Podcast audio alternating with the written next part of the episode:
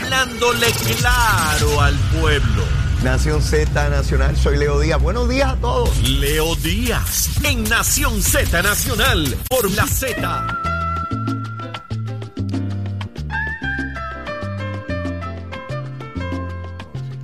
Ahí está en pantalla. Ahí está en pantalla. Mire, comenzó el fuego ahí en el cañaveral. Leito Díaz llegó temprano y ya lo encendió. A eso nos dedicamos todos los días de lunes a viernes aquí en Mega TV. Z93, la emisora nacional de la salsa. De igual manera, la aplicación La Música y nuestra página de Facebook. En Nación Z, mire, ahí usted puede ver el programa en cada momento. Métase esa página de Facebook de Nación Z. Mire, quiero enviarle un fuerte abrazo y mi pésame al buen amigo, al extraordinario amigo Danilo Bochán. Eh, su padre falleció y Danilo Bochán, que lo conocemos a través de la radio, de la televisión, eh, es una persona espectacular. Eh, y yo tuvimos la oportunidad de compartir con él y su familia, su padre, su señora madre y su hermana, en el viaje que dimos precisamente en Félix del Caribe hace unos meses atrás. Y pudimos ver de primera mano la calidad humana de esa familia y lo unidos, lo unidos que son. En aquel momento, pues su padre ya se encontraba en una situación tanto comprometida de salud, pero aún así fueron al viaje, él lo disfrutó enormemente y sé que para Danilo y su hermana y su mamá es un momento sumamente duro. Vi el amor que le profesaron a él y que él le profesaba a ellos y estaban conscientes de que la salud estaba altamente comprometida y que el camino era difícil en su tránsito. Eh, ese camino culminó ayer, por lo menos en esta fase, en este plano terrenal. Eh, ahora queda lo que les enseñó, los principios, los valores. Así que a ellos un abrazo inmenso eh, y que papá Dios, que papá Dios les dé el entendimiento y la fuerza para seguir adelante como obviamente lo hubiese querido siempre, que su familia continuara adelante. Descanse en paz. Bueno, vamos de inmediato con el COVID. Vamos a ver cuántas personas están hospitalizadas al día de hoy con el COVID. 395. Estamos próximos a romper el umbral que a mi juicio se ha establecido aquí de no pasar de los 400, ¿no? ya van meses entre 350 y 400, estamos en 395 tanto ayer como hoy no se reportan personas fallecidas por COVID. Qué bueno, no se reportan personas fallecidas. Sin embargo, pues aumentan las hospitalizaciones. Mucho cuidado, estamos sobre 33% en positividad. Así que el COVID está por ahí en todas partes, ¿no? Hay que tener mucho cuidado eh, con, esta situación. Vamos ahora con la que ustedes conocen, la que ustedes conocen, y pueden estar rabiosos con ella y toda la cosa. Yo trato todos los días aquí, humilde, humildemente, con mucha aire, de transmitirle lo que hay con este asunto, ¿no? No solamente cuando las cosas van mal, sino todo el tiempo. Estén bien o estén mal, la verdad. Otra vez, el, norte de este programa es la verdad. A veces nos va a doler, a veces nos va a alegrar. Dicen que la, la verdad los hará libres, a veces la verdad encarcela, ¿verdad? Así que o lo puede hacer libre o lo puede encarcelar. Eh, cuando esta mañana verifiqué bien temprano cuántos abonados no tenían energía eléctrica, habían 956. Antes de comenzar el programa, 481. Eso es un número dramáticamente bajo. Y ahora tienen en pantalla, mírenlo ahí, ahora volvió a subir a 950. Ese es el número actual. Fíjense cómo va fluctuando eso. 395, 956 a, a, las 5 de la mañana, 481 hace unos minutos y ahora volvió a 950. Así que ahí Luma nos va reportando en vivo y a todo color, al instante, cuántos abonados no tienen energía eléctrica. Yo los invito a que ustedes hagan esta eh, investigación en cualquier momento, ¿verdad? Entran a su celular, allí ponen Luma Energy, les va a dar la página en esa página usted va a buscar en la pestañita eh, abonados sin energía y le va a dar la tabla. y lo va a ver de primera mano cuáles son los sectores que no tienen energía eléctrica. Ayer, en horas de la mañana, se le dio energía eléctrica al hospital universitario. Quiero poner esto en contexto. eh, esto es un asunto muy serio para uno estar eh, dando información que no es correcta. No se trata de que centro médico no tenía salud. Allí hay una enorme cantidad de hospitales, oficinas médicas y complejos que dan servicios médicos al pueblo de Puerto Rico. Estamos hablando que de todas esas instalaciones, el hospital universitario fue el que tuvo problemas con la energía eléctrica el pasado domingo en la tarde. Se va la luz, intentan prender los dos transformadores que tienen. Un primer transformador falla, un segundo transformador falla. No tienen un solo transformador, tienen dos transformadores. A ambos transformadores, la información que proveen es que se le dañó un interruptor que tiene para asegurarse de que no se dañe el equipo. Aparentemente, por la baja en voltaje, esos equipos se dañaron en los dos transformadores. El personal técnico del hospital intentó arreglar los transformadores antes de que Luma entrara.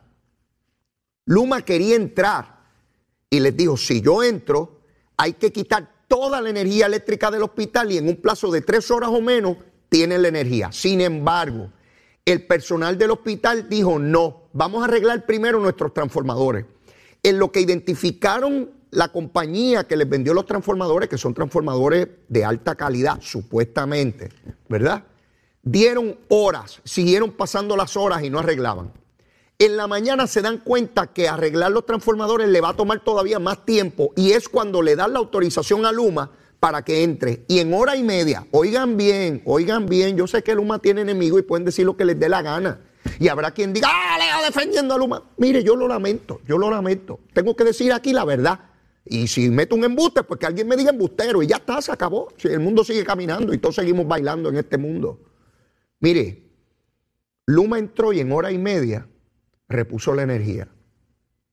Quiere decir que fue un grave error de juicio, repito, a mi entender. Fue un grave error de juicio tomar la determinación de arreglar los transformadores primero porque si hubiesen permitido a Luma entrar desde el primer momento, en hora y media hubiese estado resuelto el problema de energía. Claro, tienen energía ahora, pero tienen dos transformadores o dos generadores que tienen que arreglar, porque tienen dispositivos dañados al interior de los mismos. Obviamente tienen que investigar por qué el equipo que protege los generadores dañó los generadores esa explicación técnica que solamente ingenieros pueden determinar, la estamos esperando. Como producto de esta situación, pues obviamente están los politiqueros que rápido van a decir que el mundo se va a acabar y que esto es terrible y que el gobierno quiere matar a la gente. ¿Se acuerdan cómo hacían con Ricardo Rosselló? El huracán y que este gobierno quiere matar a la gente. Pues así mismo, como si estuviéramos con los alemanes Con la Alemania nazi. Sí, seguro, seguro, si yo los veo, los veo. Está, el enfermo de la cabeza en esta isla Casorilla, ¿sabes? Hay muchos enfermos de la cabeza que espera cualquier tragedia para crear cualquier situación. Sin embargo, y hay que tomar las cosas con mucho cuidado y analizarlo todo y no lanzarnos a la primera, no lanzarnos a la primera.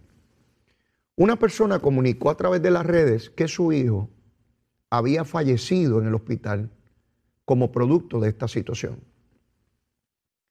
Hay que tener la sensibilidad y el entendimiento para trabajar una situación como esta. Esa persona señala, mi hijo ha muerto por culpa de la situación de la energía, es muy doloroso.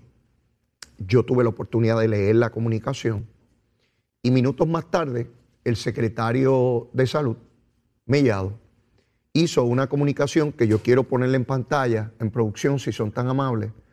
Ahí está la comunicación del secretario, que la voy a leer tal como él la emitió. Dice, como médico, cada muerte de un paciente es evento lamentable y hasta cierto punto traumático, por lo que primeramente me solidarizo con la familia del paciente, quien falleció esta madrugada.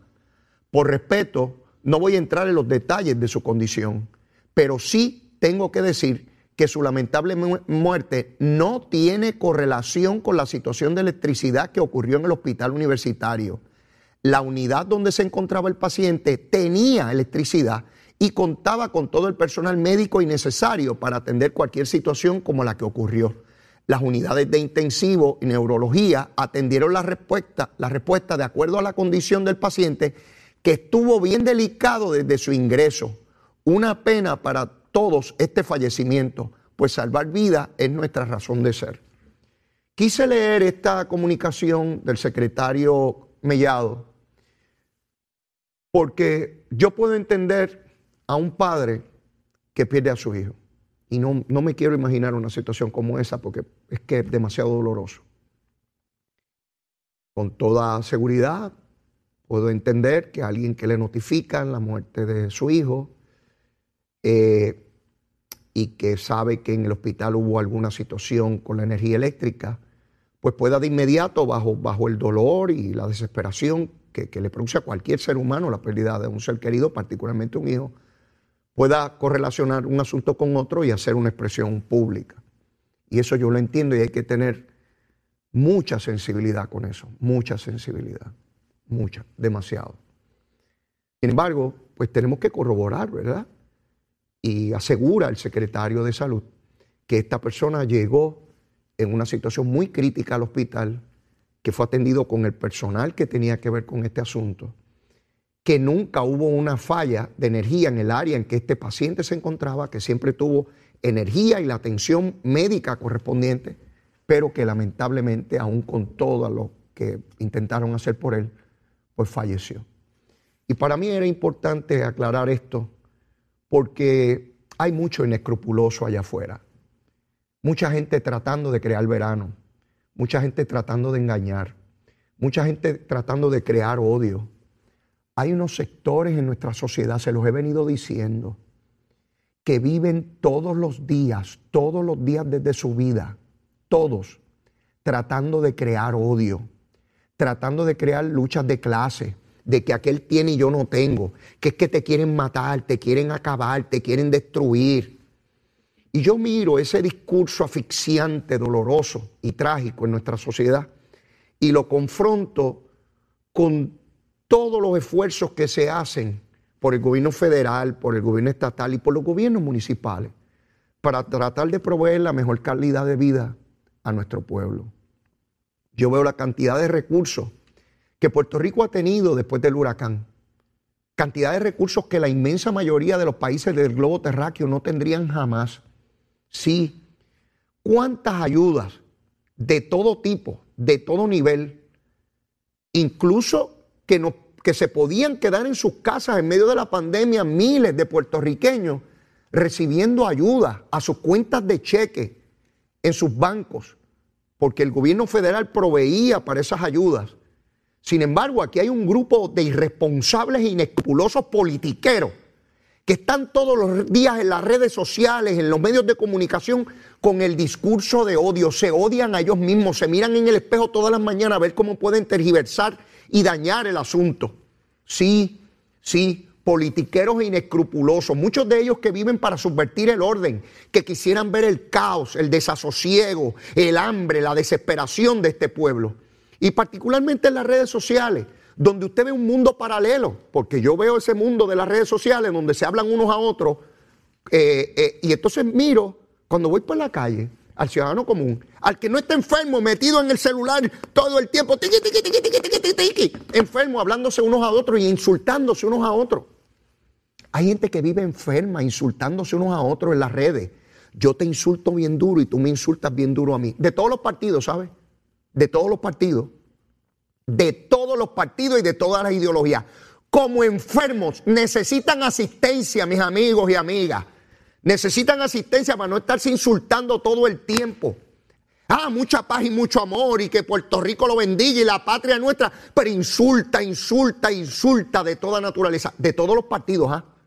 Los hay estadistas, los hay estadolibristas, los hay independentistas, victoriosos, dignidosos, independientes y el monito Santurce también metido ahí insultando.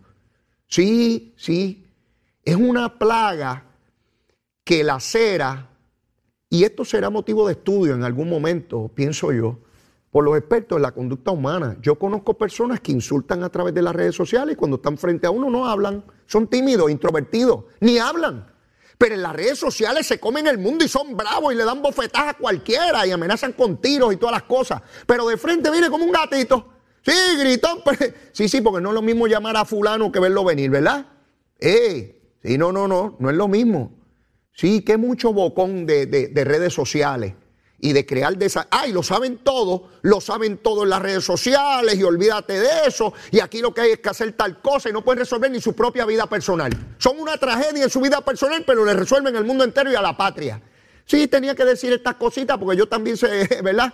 A veces también se me va la energía eléctrica, a veces también tengo problemas, a veces también tengo lo otro, como todo el mundo en esta isla. Y no estoy por ahí mandándole odio a todo el mundo. Trato de ver cuáles son las circunstancias, buscarle explicación, cómo podemos mejorar. Pero esta tragedia de que el mundo se va a acabar, como aquellos gritones en la Plaza del Mercado de Río Piedra, que estaban con unas panderetas todos los días que el mundo se iba a acabar y sigue el mundo caminando y no se acaba nada. Y se mueren unos y nacen otros, el mundo no se acaba nada. No, no se va a acabar. Y se van los que están en las redes sociales y vienen otros, que a lo mejor serán peores o mejores. Yo siempre aspiro a que sean mejores.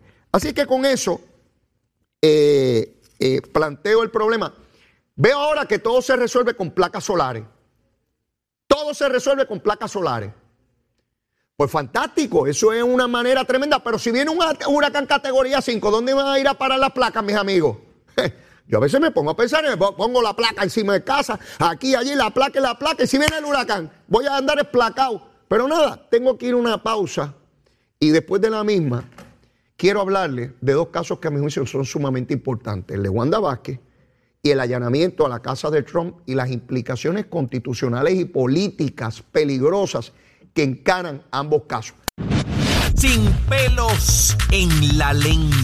Es esa otra cultura, la cultura de la violencia, donde ver asesinar a alguien es algo muy sencillo. Leo, Leo Díaz, en Nación Z Nacional, por Z93. Leo Díaz que venimos bajando, mire, chévere, aceleradamente. Nación Z Nacional por la Z. Ahí está, miren su pantalla a través de Mega TV, la pantalla de su televisor. Mire, mire, mire el fuego, cómo va. Mire, siempre le digo a ese que pasa en la bicicleta, ten cuidado que te va a quemar, pero no hace caso, todos los días pasa por ahí sabiendo que yo estoy quemando el cañaveral tempranito, mis amigos. Mire, y tenemos tenemos la oportunidad, traigo un tema ahora que un poco se aleja de lo que de ordinario tramito en este programa. Eh, les he dicho antes que vivo en la zona de Caimito, es una zona boscosa, es perfecto porque es vivir en la ciudad y en el campo a la misma vez, a mí me encanta eso. Y antes del huracán María había visto una cantidad de guacamayos increíble en la zona. Luego del huracán bajó la población a mi juicio. Pero nuevamente He estado viendo estas aves por toda la zona. Es un espectáculo maravilloso. No están en cautiverio, están en su medio ambiente. Eh, tremendo cuando uno los ve en los árboles, el alboroto que forman. Y todos los vecinos, todas las personas del área, contentos cuando nos reunimos a hablar de, esa experiencia tan, extraordinaria. Transitan en la zona de Guainabo, Río Piedras, este, Caimito, no sé en cuántos pueblos adicionales esté ocurriendo eso. Pero de un tiempo a esta parte me he enterado que hay inescrupulosos y bandidos eh, eh, matando a estos animales y, tratando de, obtener a sus crías para beneficio económico. Tengo en línea telefónica a la secretaria interina de Recursos Naturales, la licenciada Anaís Rodríguez. Licenciada, saludo, ¿cómo está? Saludos, Leo. Para mí es un placer y un privilegio estar en la mañana de hoy contigo y con todos los radios escuchas que nos sintonizan. Gracias, gracias por la oportunidad de tenerla en el programa. Secretaria, eh, ¿qué está ocurriendo si usted conoce con estos guacamayos? Eh, que, es un espectáculo de, la naturaleza verlos. Sé, que no son de Puerto Rico, obviamente alguien los trajo, se han ido reproduciendo. Eh, ¿Qué está pasando con, con, estas aves? Mira, el cuerpo de vigilante ha, ha tenido un conocimiento y se encuentra investigando la caza ilegal de varios eh, guacamayos en el área metropolitana. Como bien dijiste en la entrada de en introducción a este segmento, hemos visto que en el área metropolitana ha habido o había un crecimiento de guacamayos que libremente y en su estado silvestre se paseaban y nos, y, nos daban un,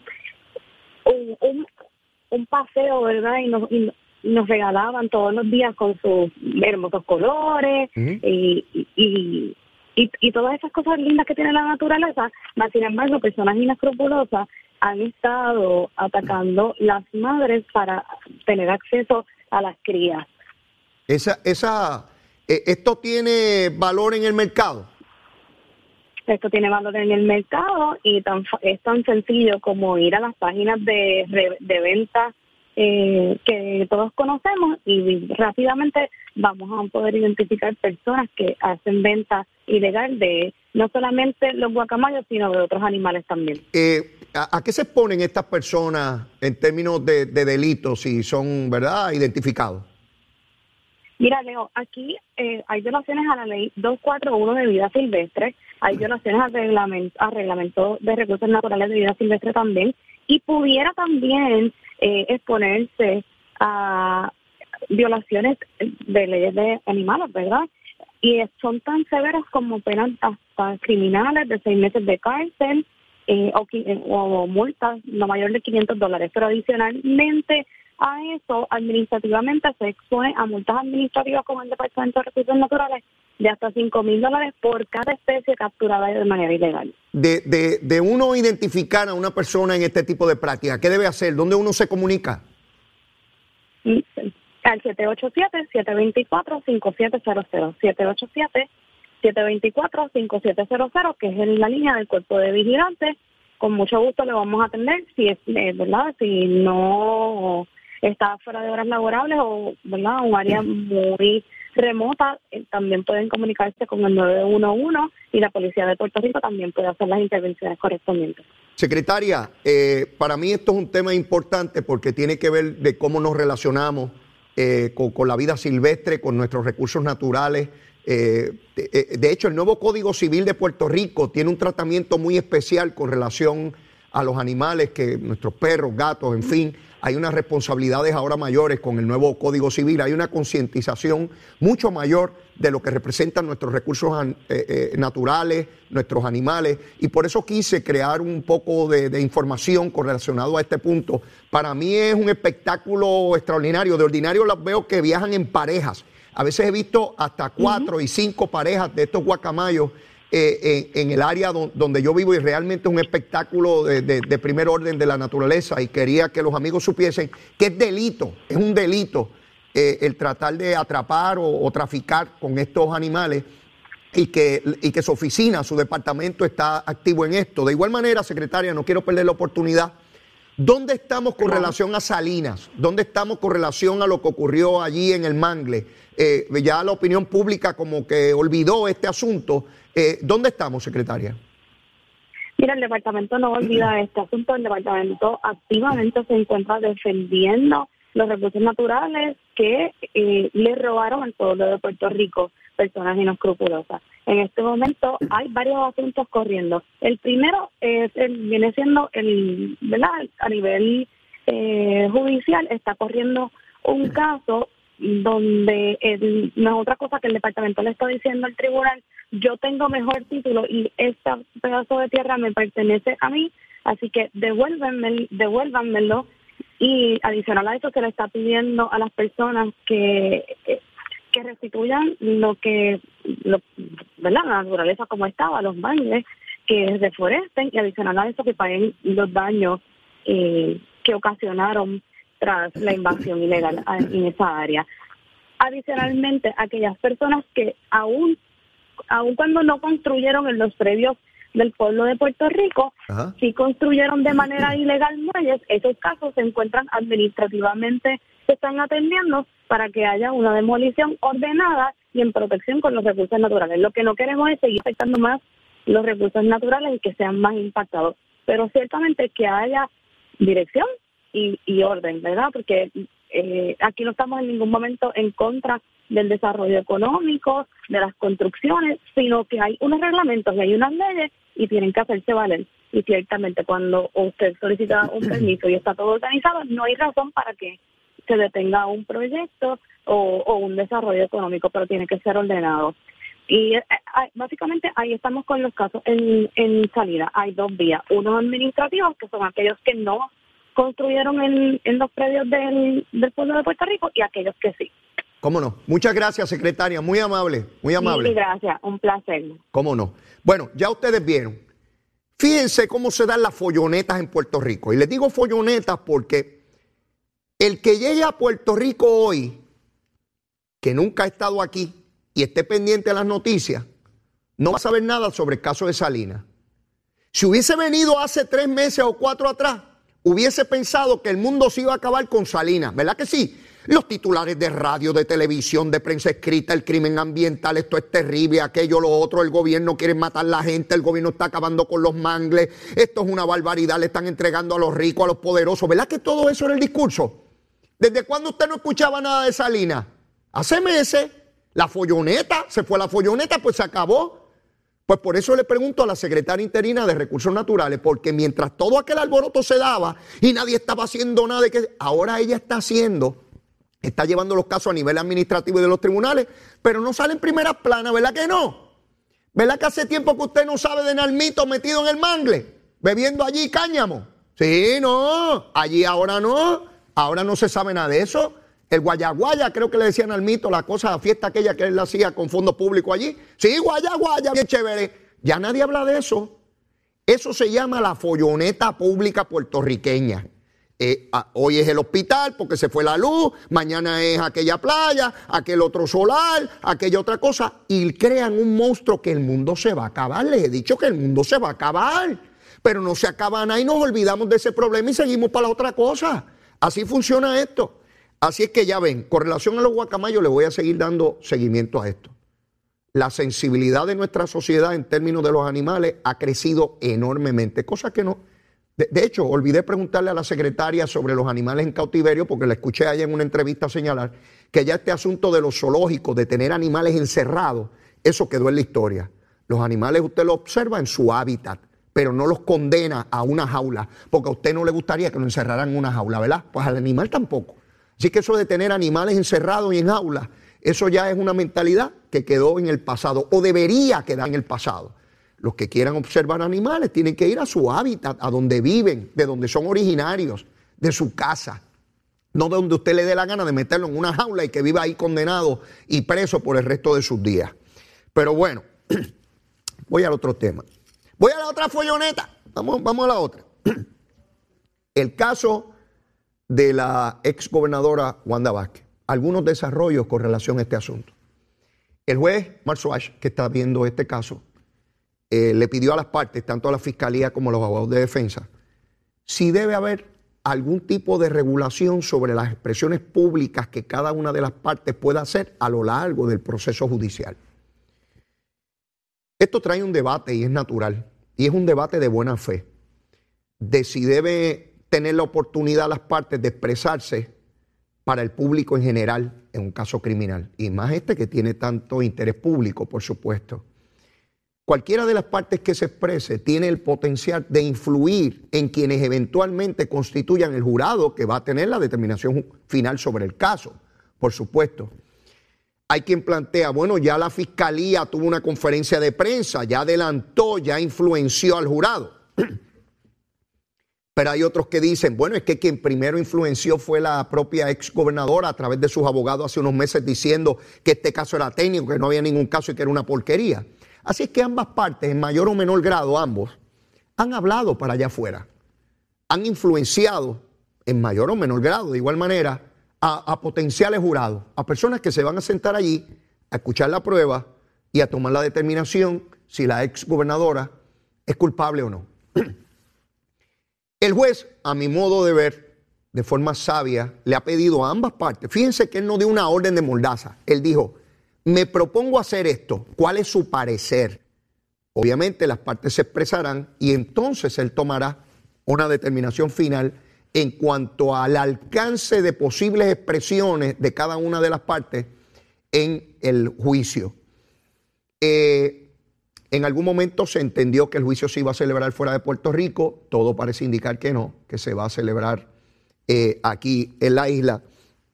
Y este caso de Wanda Vázquez eh, va a tomar mucho tiempo. Va a tomar mucho tiempo. Estos casos federales, ya ustedes saben que todavía hay legisladores o ex legisladores que están pendientes de juicio y fueron arrestados hace dos años. Así que este proceso es lento. Eh, las partes tienen perfecto derecho de la defensa de hacer los reclamos eh, que correspondan. Ese es el debido proceso de ley, sea Wanda Vázquez o sea quien sea. Ese es su derecho a defenderse. y no es culpable hasta que se le encuentra culpable. Esto no es porque me cae mal, es de otro partido, no voté por ella, este, o hizo tal cosa porque me encerró en la pandemia. No, eso no tiene nada que ver. Es los hechos del caso. ¿Qué fue lo que ocurrió allí? Y cada una de las partes tendrá la oportunidad de hacer las expresiones que, que correspondan. Este caso de Wanda Vázquez, donde vimos al FBI llegar a su casa y toda la cosa, hoy tenemos la oportunidad de compararlo con lo que le ocurrió al ex presidente de los Estados Unidos, Donald Trump. Presidente que acaba de salir de la Casa Blanca. Hace año y medio era presidente. El FBI le allanó su casa en la Florida. y yo quiero mirar esto desde el punto de vista más allá de sus actores inmediatos. Las democracias son muy débiles. Las democracias no son fuertes. Las democracias son muy débiles. Dependen del consentimiento de los gobernados y depende del juicio de quienes gobiernan y de la posibilidad siempre latente de que quien ejerce el poder intente utilizarlo para su beneficio personal o político, aquí en Puerto Rico o en cualquier parte del mundo, ¿saben? Aquí no hay vacunas contra eso. Hay gente que llega al poder, yo se lo he dicho, no tiene la manera de manejarse y nunca entienden cómo salir del poder y lo quieren apropiarse de él a como de lugar. Eso es parte de lo que está en el caso de Wanda Vázquez, porque si ella hubiese incurrido, como se alega en esa acusación, se trata de alguien que no pudo manejar el asunto del poder y lo quería para sí a costa de quien fuera, como fuera y violando la ley que fuera. En el caso de Donald Trump, se alega, de la alegación, de que Donald Trump se llevó documentos que estaban clasificados y que no podían estar en sus manos privadas después de salir de la presidencia. Y se alega que esos documentos estaban en esta casa en Mar-a-Lago. Por tanto, se da este allanamiento. Pero miren las circunstancias que se da este allanamiento. Y ustedes saben que Donald Trump no es santo de mi devoción, pero Donald Trump tiene los mismos derechos que cualquier ciudadano, que cualquiera. Usted lo deteste, usted lo ame, usted sea fanático de él, usted lo quiera ver en otro país este, tiene los mismos derechos. y yo siempre voy a abogar por esa situación. Para mí es motivo de, mucha cautela. Estamos a, a más de un mes de la elección de medio término. Donald Trump ha señalado cada vez con más insistencia y fuerza de que podría ser candidato del Partido Republicano. Todos conocemos de la debilidad de la candidatura de Joe Biden.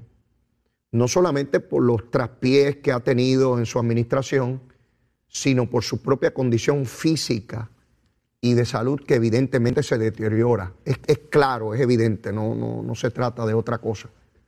Por tanto, se pueden desesperar elementos políticos en el gobierno y pueden llegar a hacer cosas que sean ilegales. Fíjense que aquí de lo que estamos planteando es de documentos que son clasificados y puede haber hasta prisión de cinco años de quien tenga documentos clasificados fuera de donde tienen que estar, porque están protegidos por ley.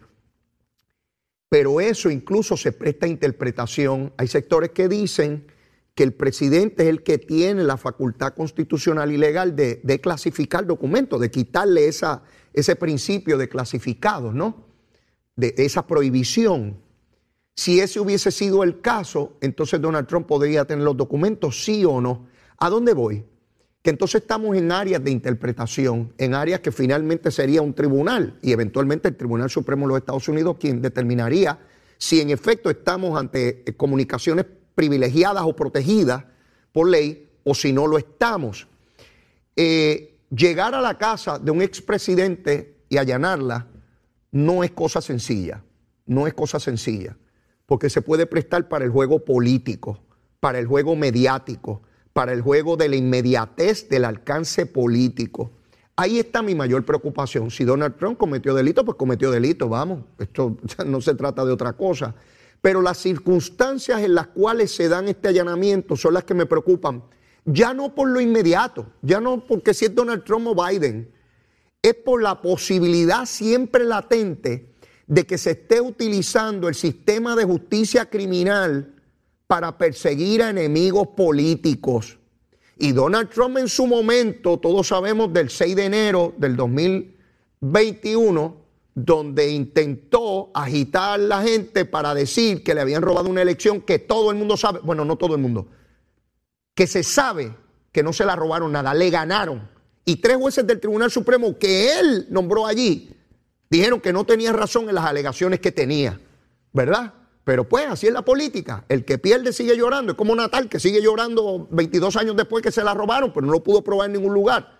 Así es que estamos ante una situación bien peligrosa porque si se probara que todo esto es un entramado político, entonces se afectan las instituciones porque viene la vendetta política. Viene la posibilidad de que entonces si gana el Partido Republicano trate de hacerle lo mismo al otro gobernante o al otro oponente político. Y lo vimos en el Senado Federal. A Bill Clinton intentaron residencial y los demócratas lo defendieron. Luego a, Trump intentaron residencial y los republicanos lo defendieron. Porque cada cual defiende a su propio pájaro. Sí, sí, sí, si es de mi partido, lo veo más suave, más relajado, no fue así. Mire la varita, la varita, mírela aquí. Mire, si es del partido contrario, demócrata o republicano, PNP popular, la vara corta, la vara corta. Ah, ese es mi enemigo, eso es culpable, eso es un bandido, hay que allanarle la casa, hay que meterlo preso, este, boten la llave. Ahora, si es de mi partido, mire, la vara larga, la vara no, ese hombre es inocente, esto se ha sacado de proporción, la presunción de inocencia, esto es persecución política. Y yo no quiero que tramiten a nadie, ni aquí ni allá, ni en ninguna parte del mundo, ni con la vara larga, ni con la vara corta, con la misma vara, con la misma vara. Y es ahí donde a mi juicio tenemos que focalizar este proceso judicial.